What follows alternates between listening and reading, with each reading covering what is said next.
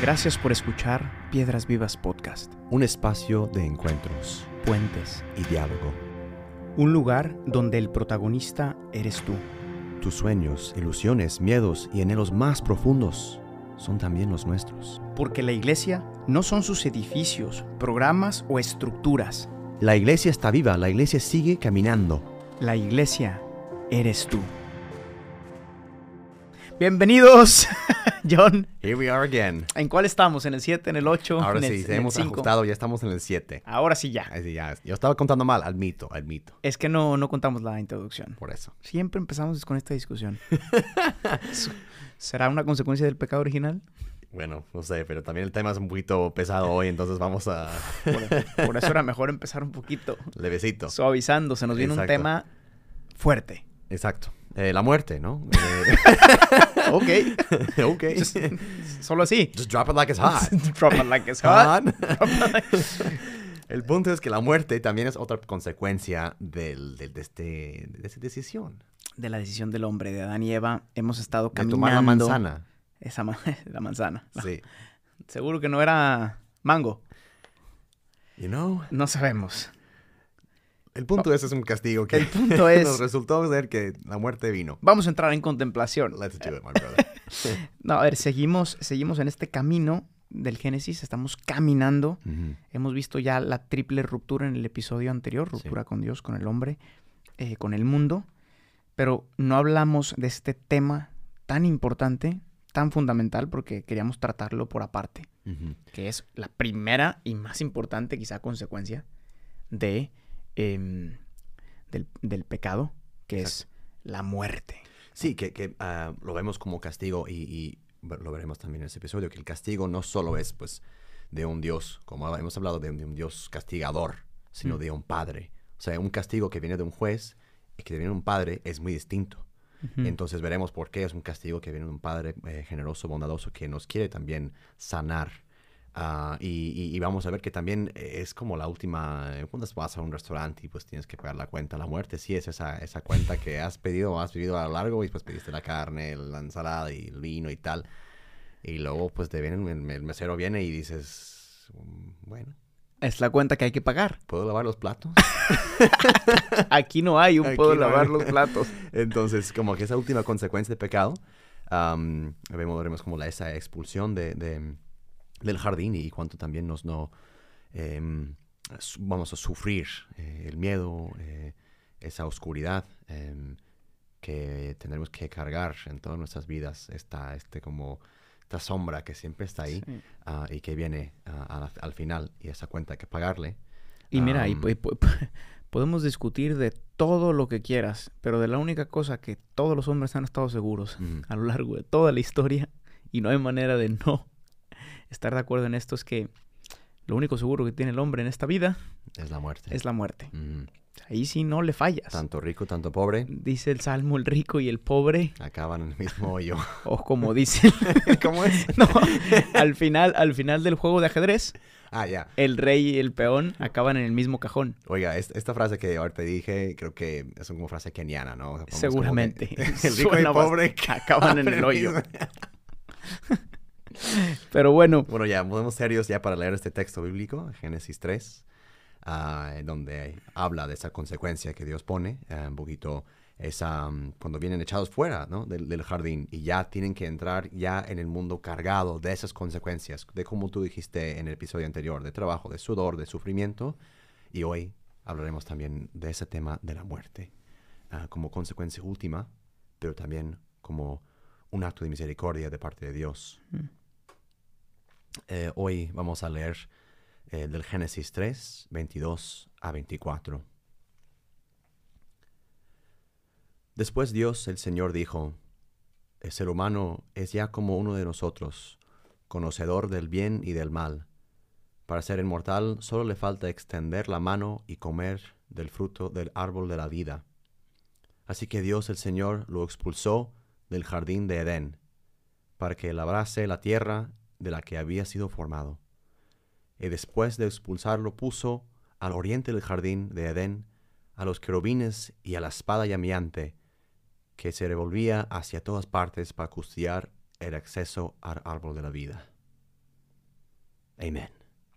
Amen. ¿Qué tal ese querubín? Lo vamos a hablar Ese, de... ese querubín de la espada de fuego, eh, tremendo. Va a estar bueno, va a estar bueno que hablamos Fíjate de esto. que ahorita, que ahorita me quedé pensando que no, no explicamos, digo, ahora, ahora es obvio, pero se tiende a pensar que en el, que en el, en, en el jardín del Edén había un árbol, Yes. este famoso de la manzana, del que hemos estado hablando, ¿no? Del conocimiento del bien y del mal. Sí. Pero es importante mencionar que de hecho había dos.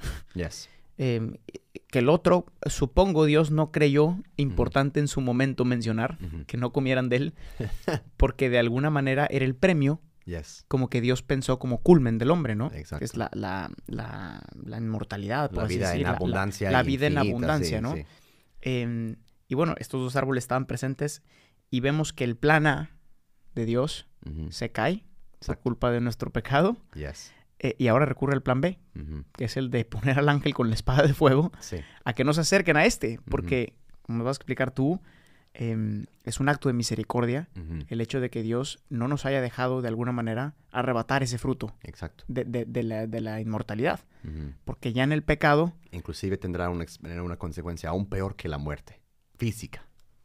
Entonces, es interesante que dices esto porque eso también nos abre la, la ventana para ya entrar de lleno en, los, en, en la reflexión que quisiéramos compartir con ustedes hoy. Podemos decir que hay como dos, dos tipos de muertes, ¿no? Que nos toca hacer, una muerte física del cuerpo y una muerte, una muerte interior, ¿no?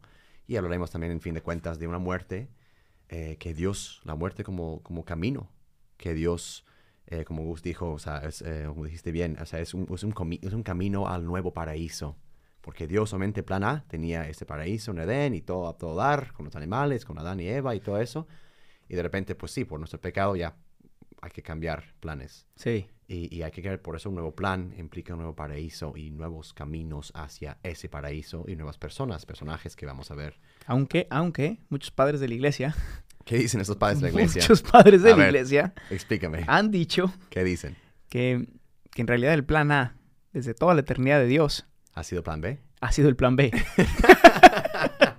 No, el- eh, Eh, Es Dios, caray. es Dios. Entonces- y en el, en el misterio, Solo hay un plan, en, de hecho. sí, en su misterio infinito, insondable que no entendemos, Ajá, él siempre tuvo el- este que consideramos el plan B como el plan A. exacto. Eh, Dang, brother. lo veremos después. Puede ser, porque yo... Solo quería aquí introducir un poco los padres. de Meter la- ahí... Desierto. Exacto.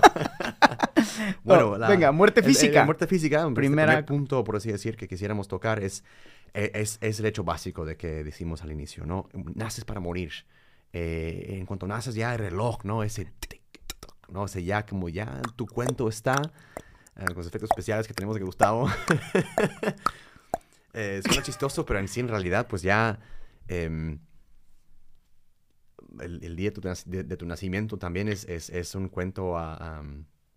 am, ¿Cómo se dice? Al Una revés. cuenta regresiva. Regresiva hacia- hasta tu muerte, ¿no? Cada día más es un día menos. Ah, y, y- y uno más y uno menos, ¿no? No, Es, por así decir que... Cada día más es un día menos. Estamos- nuestro tiempo está limitado eh, y, y por, por cuán rico que puede ser, no, no puedes comprarte un segundo ni un minuto más, ¿no? Esas cosas que siempre, como, sí, como Gus dice, siempre esa crisis del 3 de la mañana, que dices, claro, estoy solo, pero también estoy, voy a morir solo. Eh, eso sí también eh, ha, ha de doler como esos pensamientos y cuando mueres solo, cuando mueres en, en circunstancias que dices, ¿quién me ama, no? Ah, o, o- o solo esas, esas experiencias del hombre que se, se juntan y se acumulan ah, así a meternos un poquito de miedo y, y de, y de desconfianza, ¿no? Estás aquí hoy y ya mañana no estás. Y a nivel, a nivel también, em, si quieres, filosófico, el drama de la muerte, que siempre ha sido un drama a lo largo de la historia de la humanidad, también desde que hay, desde que se conoce el hombre, eh, eh, la muerte es la primera característica, ¿no? Enterrar a los muertos, o sea, este venerar. Porque también en- de la naturaleza del hombre implica una ruptura a su identidad. Es decir, realmente hay una ruptura, por eso sufrimos tanto. Porque en el hombre, eso que tanto odiaba el demonio de lo que hablamos, el hombre no es puro espíritu, Exacto. ni es pura carne.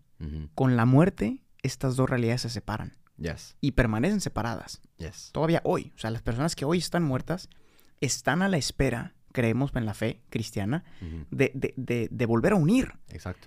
Lo que hoy está separado es un drama, no, está, no, no, exi- no podemos existir de manera plena Exacto. como un puro espíritu vagando. sí, exacto, sí. Y, y- y por otro lado vemos que la carne se descompone Mm, y se, y se la comen los gusanos. Ya, Entonces es un drama muy fuerte porque es una ruptura de la identidad del hombre. ¿no? exacto. Eh, y bueno, y a nivel existencial, pues Pues sí. eh, experimentar la muerte de alguien es terrible, ¿no? Es terrible, sí. Y, y es, es- es, ah, pero veremos por qué, porque pues puedo decir que pues qué, qué insensato de parte de Dios em, castigarnos así. O sea, ok, bueno, ya, trabájanle por, por 100 años y ya te libero de tu pecado. Pero como, como consecuencia final y, y- y definitivo, em, sí, sí cambia mucho la perspectiva de tu vida, ¿no? Porque ya también dices, bueno, cada acto que hago tiene un valor distinto Mm. porque se puede cumplir en menos tiempo. La segunda parte, esta muerte interior que también produjo este, este pecado de Adán, ¿no? Y, y nuestros pecados. Y, y- y no refiero también a un, a un solo un sentido moral, ah, sino que también am, yo siempre veo, a mí me, me fascina el tema del, del árbol del bien y el mal, porque ¿por qué Dios no quiso que supiera, se quiera bien y quiera mal? Mm. ¿no? Porque eso también complica, o sea, pues, si no sabes escoger entre bien y mal, pues, ¿qué estás haciendo, no? Ah, yo, yo lo veo muy en plan existencial de que, pues, tomar esta, fruta, este, este- esta fruta era ya como ganar conciencia de, de- de tus actos, de, de ti mismo. Ah, y ya em, e- esta cosa, pues claro, dices, em, eh, eh, mi, mi pecado ya me va, ya me va separando completamente de mí mismo, de, de Dios, de mi hermano, y eso es como tres rupturas. Em, hay mucha gente que sí, ap- aparentemente vive plenos y felices afuera, pero por, por dentro están muertos, ¿no? Sí, y es lo que, Y, es lo, y- y no tiene esa conciencia de sí mismo sobre esto. es lo que nos, es lo que nos cuesta tanto trabajo entender y lo tocamos en algún episodio anterior como el pecado, lejos de ser un bien prohibido, realmente me lleva al abismo de la, de la soledad, Yes. que es la separación de la comunión. Eh, me aísla de la comunión, me aísla de las personas, me encierra en mí mismo y por tanto me, me- me mata, ¿no? me va aniquilando. Y, y- y- y eso, pensamos que es algo bueno, pero tú piensas una persona que, que, que- que se enoja, que es, que es rabiosa, que es insoportable para sí mismo y Para para, los todos los que le rodean. Exacto. ¿no? Un vanidoso es insoportable. Para sí mismo y para los que lo rodean. Sí. Un lujurioso. En- ¿no? Los pecados te aíslan, rompen la comunión y te matan. Y en ese sentido también y lo esta que, es la muerte interior, ¿no? Lo que decíamos como en, en, en, en- en plan de, de lo que decía Sartre, ¿no? Que, que el infierno son mis vecinos, son mis, son mis, los que están al lado de mí. En, cierta razón también tenía razón. Eh, Sí, porque a la no- luz del pecado, sí. A la luz del pecado, pues sí, tenía razón. O sea, los que no aguantan estar con el otro y, con- y que no saben estar con el otro, claro, es un infierno. Es un- esa- y, lo, y cuántos lo hemos vivido en algún Sí, momento de nuestra sí. vida. Exacto. Y por eso vamos a hablar siempre de la necesidad de un liberador. Exacto. Que esta necesidad se viera siendo cada vez más latente conforme vamos entrando en Sí. personas concretas. Abraham, Sí. Moisés, Ya. de Egipto, etcétera. Y después Cristo, ¿no? Pero la, la humanidad grita, o sea, mándanos a alguien que nos salve porque solos no, podemos. No podemos. Exacto. Y lo hemos intentado. Sí. Y tú que escuchas, ¿cuántas veces has intentado salvarte solo, sola? Y no lo logras, ¿no? Es Sí. ese grito del fondo. Estás sentado a tu mesa y llega la, y lle- llega la, la cuenta, ¿no? De tu mesa, dices, o sea, esto no lo puedo pagar. Esto no lo puedo pagar y, ni modo. Pero ahí está el hombre de blanco en la esquina De repente, que dice, el mesero dice, esta cuenta ya la pagó el hombre de blanco. ¿Cuál? ¿dónde está? Ya se fue. Ya se fue. Y tienes una- una decisión, ¿Por qué buscan entre los muertos aquel que está vivo? my brother. Acabamos el podcast aquí, ¿ok? Nike name it. La cuenta ya está Oye, pagada. hablando de, hablando de, de, de Sartre y estos que te gustan hablar a ti. Ya. em, el otro de estos, Camus, ¿Que a mí? Albert Camus, ¿A mí? ¿Que a mí? Albert Camus, eh, tiene un ensayo Yes. sobre el suicidio. Oh, Eh, lo leí en filosofía, muy fuerte. sí. eh, no lo recomiendo, y menos en la noche. No. em, pero muy fuerte, porque él dice, y con, yo con esto a lo mejor podemos pasar al tercer punto, que es el fuerte, ¿no? Pero él dice que al final, en cualquier, en cualquier vida humana que se tome con seriedad su existencia, tiene que llegar un punto en el que se plantee dos alternativas. La muerte física, pues el suicidio Me la físico, vida, me quito la quitarme vida. la vida físicamente, o quitarme la vida intelectualmente. Mm, que es la vida interior, ¿no? Como que el- la muerte interior. es un cierto Dice, hedonismo. porque, porque desde su punto de vista sabemos, de mí un poco eh, también eh, eh, existencialista, radical, un poco eh, ante el drama del sinsentido, que la vida muchas veces parece un sinsentido, Yes. en este drama muerte y tal, él dice, ante el sinsentido solo existen estas dos alternativas. Yeah. Eh, y, y- y es fuerte porque muchos de nosotros a lo mejor, y él dice, muchos no tienen el coraje para quitarse la vida físicamente em, y viven solamente muertos en vida porque Yes. han renunciado a la capacidad de descubrir un significado en, en- en el mundo. ¿Y cuántos de nosotros, a lo mejor tú que escuchas, crees o has ya renunciado a un significado profundo en tu existencia? Y aunque vives físicamente, estás completamente muerto o muerta por dentro. ¿no? Y, y esta muerte em, comienza a oler. Comienza como, el- como el cuerpo huele a putrefacto cuando se Sí. muere. El alma tiene un cierto aroma Ah, sí. espiritual em, de, de- de tristeza, de rabia De depresión. de depresión, de Sí. ansi- ¿no? Em, sin me- no, no necesariamente, digo, hay enfermedades psicológicas, ¿no? Pero no estás muerto todavía, ¿no? Y de hecho, mi, mi pasaje favorito de la Biblia, se los eh, a- anuncio, es de Jeremías, cuando dice, ah, ah, hace una profecía, ¿no? Y dice, ah, ah, huesos secos, ¿no? Huesos secos. Ezequiel. a Ezequiel, Jeremías, lo que sea. Todos son profetas. El punto es, un profeta en algún lugar dice, huesos secos, escuchan la voz del Señor, ¿no? Otra vez este nuevo soplo, ¿no? Entonces, y eso es lo que vamos a hablar ahorita, ¿no? Ese, ese, em, eh, la muerte también es tema central del cristianismo y de, de la teología en general de la Biblia, porque vas a cualquier iglesia, a una escuela católica, cristiana, eh, en plazas por todo el mundo y ves que la cruz, ¿no? La cruz, la forma más cruenta y, y cruel de, de- de morir, en, según los tiempos de, los de romanos, la, la muerte domina el pensamiento cristiano. Ha habido movimientos para que las quiten, porque es incómoda. Exacto. Porque dices, o sea, porque, porque hay un señor ahí colgado a, a- a un- Además, a- un poco gráfico y muy sufriendo, ¿no? Exacto. Entonces, o sea, ¿por qué esta imagen se ha hecho? Y tiene que ver con el querubín. Ahí vamos por ahí. ¿no? ¿Dónde mientras- está el querubín de la espada?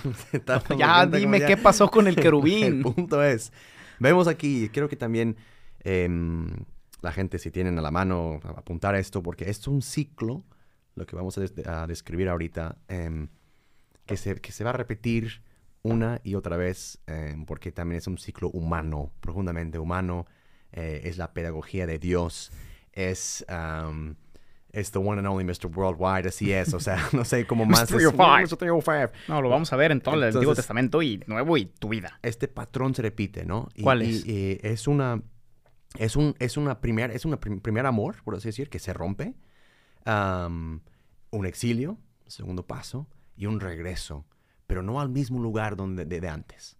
Como también cuando ha habido una ruptura en relación matrimonial, no, no, no vuelves a la misma cosa después de esos pasos. De ruptura, exilio y regreso. Veremos eso también en, en dinámicas humanas. No, vemos, vemos que Dios colocó al hombre en esta ruptura, ¿no? Tenemos en ese primer paso, ¿no? Primer paso. Dios colocó al hombre en el jardín, ¿no? Como un padre generoso, creativo, dejó cada detallito lo más espléndido y hermoso que podía. De hecho, estaba hablando con mi hermana hace unos días ah, y cuando estaba preparando como la, el cuarto para el bebé que iban a hacer, ¿no? Están pintando, están poniendo ya la Oh. cuna. Oh, es muy sweet, Oh. ¿no? Pero es que los papás con mucho, mucho esmero y, y- y cuidado ponen cada detallito para el hijo Claro. que viene, ¿no? Am, entonces también así hizo- Dios hizo la creación y pensó en cada detalle, ¿no? Hizo las estrellas sabiendo que iban a brillar en tus ojos. Mm. Todo estaba hecho para el hombre, ¿no? Muy bonito, como gran acto de amor de Dios, ¿no? Y el hombre también, al inicio, pues está contento, es, es recíproco en esta relación, ¿no? Pero luego viene, pues, ¿Qué el- la, manzana, pues, Ahí está. la- la- el, el- el pecado, ¿no? Y yo siempre me he preguntado, ¿no? Eh, dado que pues también somos de, de mucho, de, mucha misericordia, ¿no? Nuestra religión, pues ¿por qué Dios no pudo haber dejado a estos dos en el jardín? Como que, bueno, les perdono, confesión, tres Ave Marías y ya están, ¿verdad? no, tres Padre Nuestros, te los enseño. No, Dos padres nuestros y ya, está, te- quédense. Te, lo enseño y tal, como rezar Padre Nuestro, aunque ya Jesús está. viene después, pero luego te enseño y tal. Ah, y ya están, ok, jardín, Tan. pues no coman más de esa cosa, ¿no? Pensaríamos que esa es la misericordia, Sí, ¿verdad? el no vivir las consecuencias o que te- alguien te las quite. Sí o no. ¿Cuántas veces no hemos pedido esto? Sí.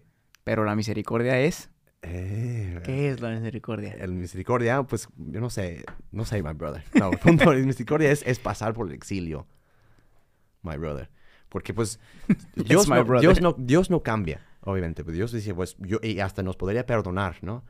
Pero eh, el hombre... No, no, no, nos perdonó. Y nos, sí, y nos perdona, pues, Pero solo que de un modo, distinta de lo que pues pensaríamos, sí. ¿no? Eh, porque tampoco, tampoco sería justo de, de- de su parte y de nuestra parte, ¿no? Porque Dios solamente no cambia, no, no se cambia en ese sentido, pues nos va a perdonar y nos va a dar la segunda chance y todas las chances que necesitamos. Pero el hombre ya no está en condiciones de estar en el jardín, Mm. en, eso- en- en este jardín de Edén ahorita. O sea, no, no estamos, eh, cuando se rompe una relación entre novios, em, pues no, no, no es que puedes volver a la misma relación de- de- del primer amor, porque cosas cambian, han cambiado. Am, entonces, pues, eh, el exilio no solo es un lugar físico, sino también de lugar, un, un- lugar psicológico interior que nos tiene esclavizados, ¿no? ¿Cuántos vivimos, ¿Cuántas veces vivimos en un lugar aparentemente bien, pero por dentro estamos todavía pegados, esclavizados a ciertas cosas, ¿no? So- so- solo dejando al, al jardín, em, pues, em, o sea, est- estando todavía en el jardín, pues volverían a hacer lo mismo otra vez. O sea, no, no sería misericordia en ese sentido ex- exiliarlos. Y lo vamos a ver más adelante, sobre todo cuando, cuando estemos meditando en Moisés, eh, en Egipto y en el Éxodo, Mm, cómo la libertad, y esto Dios obviamente Padre misericordioso lo ha entendido muy bien, la libertad no depende de un lugar, Yes. depende del corazón. Mm, Por eso ellos incluso, aunque Dios les hubiera permitido entrar en el Edén, el Edén ya, el lugar ya no iba a garantizar la libertad, No. porque la esclavitud ya estaba en el corazón de ellos, porque ya la habían aceptado como propia. Exacto. Su condición de hijos había cambiado a la de esclavos y esa estaba en el corazón y no dependía del lugar. Y un lugar así les iba a hacer daño, porque ellos mismos lo iban a enfrentar como esclavos. Exacto. Entonces ahí nuevamente vemos la misericordia de Dios. Y esta es una lección de vida para nosotros. Tendemos a poner la libertad en el lugar, En las circunstancias. en las circunstancias. Cuando yo no, yo no puedo ser libre ni puedo ser mejor porque mis papás se divorciaron, porque mi tal, porque y todo el tiempo culpamos a la sociedad, a nuestra realidad, a nuestro entorno, a nuestra educación, porque queremos hacer del lugar lo que nos esclaviza. Exacto. Y no nos damos cuenta que es mi corazón lo que está profundamente esclavizado. Y qué fácil es jugar la carta del víctima, decir que esto es, son los demás, mis, mis superiores, mis, mis, mis, mis, maestros, mis maestros. nadie me entiende, Sí, es que nadie, es que yo, que me da empleo. es que todo- estoy solo, sí. es mi trabajo. ¿Qué pasa? Que aunque vivas en un Edén, nunca lo vas a gozar. Y. Dios entendió esto. Y de ahí viene el castigo misericordioso.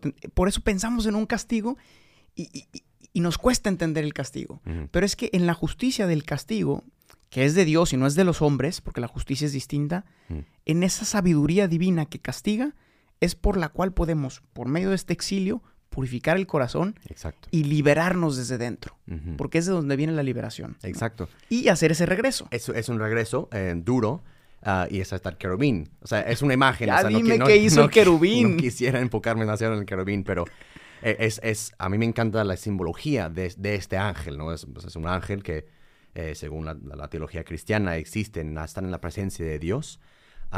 y Dios lo, lo- lo- lo pone como para custodiar este lugar, que has hecho una excelente reflexión sobre por qué no está bien que tampoco regresen a este Edén, a este lugar, porque también esto ya han cambiado ellos y, por lo tanto que ya casi no caben ahí otra vez. Es como ya cuando te engordaste o te adelga- adelgazaste, Ya no ya tus mismas ropa ya, ya, no, ya no te cabe. Y es esta espada justo eh, en llamas. Es una im- imagen como cuando vas a cualquier iglesia por ahí, está, tiene San Miguel ahí con la espada ya clavándolo en, la, en, la, en, en el, en el diablo o en la serpiente por ahí. O sea, es, es una imagen cristiana muy fuerte que evoca, em, no entrarás otra vez al paraíso sin pasar por este ángel. Sin pasar por alguien que te corte, y te, te quema y te se- separa todo lo que no es de esa imagen y semejanza original de que en, la que Dios te hizo, en lo que Dios te, te, te, moldeó. Ah, y, eso justo es el sacrificio, la muerte pequeña, la muerte de, cada, de todos los días.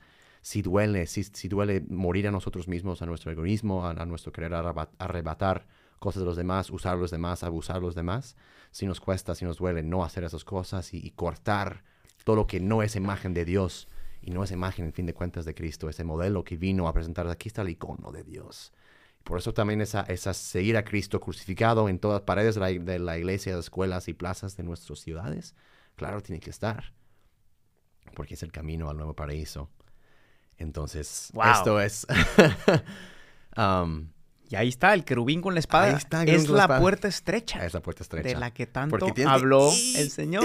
tienes que meterte Porque ahí nomás. te metes y te duele. Te duele, sí, porque corta. Y, sí. Ah, Corta y quema. Yes, my brother. Yes, my brother. Vamos a la conclusión porque ya nos falta el tiempo, pero les invito a, a- a- a volver a reflexionar sobre esto y lo que qué es ah, a ti que nos escuchas, qué, qué tienes que cortar. Eh, porque sí, pensamos que hoy Dios es misericordioso y nos deja hacer lo que queremos y te perdona, pero las consecuencias sí, la cuenta está ahí. Ah, y está en tus manos como fue en las manos de Cristo. Cortar eh, con, con- con amor, siempre con amor y con misericordia, a todo lo que eh, no asemeja a Él, a no asemeja a Dios y no asemeja a su gran amor y esa estructura de relación que imprimió en tu corazón. Entonces, esta decisión fundamental de la creación, de- de- de- del- hombre, perdón, al inicio de la creación, reorienta todo. Ya em, este pecado, ¿no? Ya, ha, ha cambiado la dirección de la vida y Dios había puesto al hombre a cargo de su creación, haciéndolo administrador, partícipe en su gran plan de amor, providencia, para todo lo que había planeado, ¿no? Pero, pero, my brother, con el egoísmo, el pecado, el hombre rompe esa dinámica de confianza e intimidad que existió al inicio, ¿no? Y, y hay un montón de repercusiones eh, devastantes y, y lo vemos, lo, lo palpamos todos los días en nuestras familias, en nuestras vidas, deja tú la sociedad también. Y vamos a ver quizá la consecuencia más espantosa, porque no hemos acabado con las consecuencias, hermanos y hermanas en Jesucristo. My brothers and sisters in Christ, the Lord Jesus. Lord Jesus.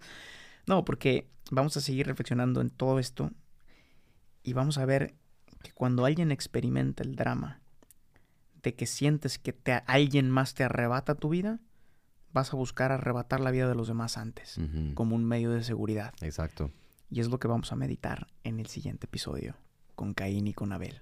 así es. Así que Al experimentar la muerte, vivimos muchas veces de la muerte. hay un terremoto que, que sigue todavía. Y nos ha tocado hasta lo más profundo Exacto. del corazón. Mm. Y cuando hablamos de cultura de la muerte, es justamente una cultura que busca arrebatar, Que busca quitar, eh, que busca a- aniquilar, ¿no? Aprovechar, por aprovechar. Sí, sí, Eh, sí. pero bueno, Así es. Entonces, se quedan con este sabor de boca quizá hoy. así es. Eh, no, give us, give us- give us some redemption, John. Vamos, a ti que nos escuchas, aterrado por la soledad delante de una realidad tan dura que es la muerte, tan potente e inevitable, tú no estás solo. A ti que has perdido un ser querido a las garras de la muerte, que sufres la debilidad diaria de tu cuerpo y alma, te digo que no estás solo. Lejos de eso, la muerte que tanto nos espanta es una puerta una entrada estrecha hacia otra vida más plena y feliz, porque en tu misma soledad encuentras a quien te dice, yo he vencido la muerte con mi muerte. Muchas gracias por escuchar, my brothers and sisters in Christ, That. and see you the next time. Tengan un excelente día hoy. Bendiciones. Chao, chao. Gracias, my brothers. Hasta la próxima. Chao. Gracias por escuchar este episodio. Piedras Vivas es una comunidad de personas que ha descubierto su identidad de hijos y que responde con libertad y frescura a la misión que Jesús confió a su iglesia. La iglesia no son sus edificios. La iglesia eres tú. Para más experiencias y contenido, síguenos en nuestras redes sociales y en la página oficial de Piedras Vivas.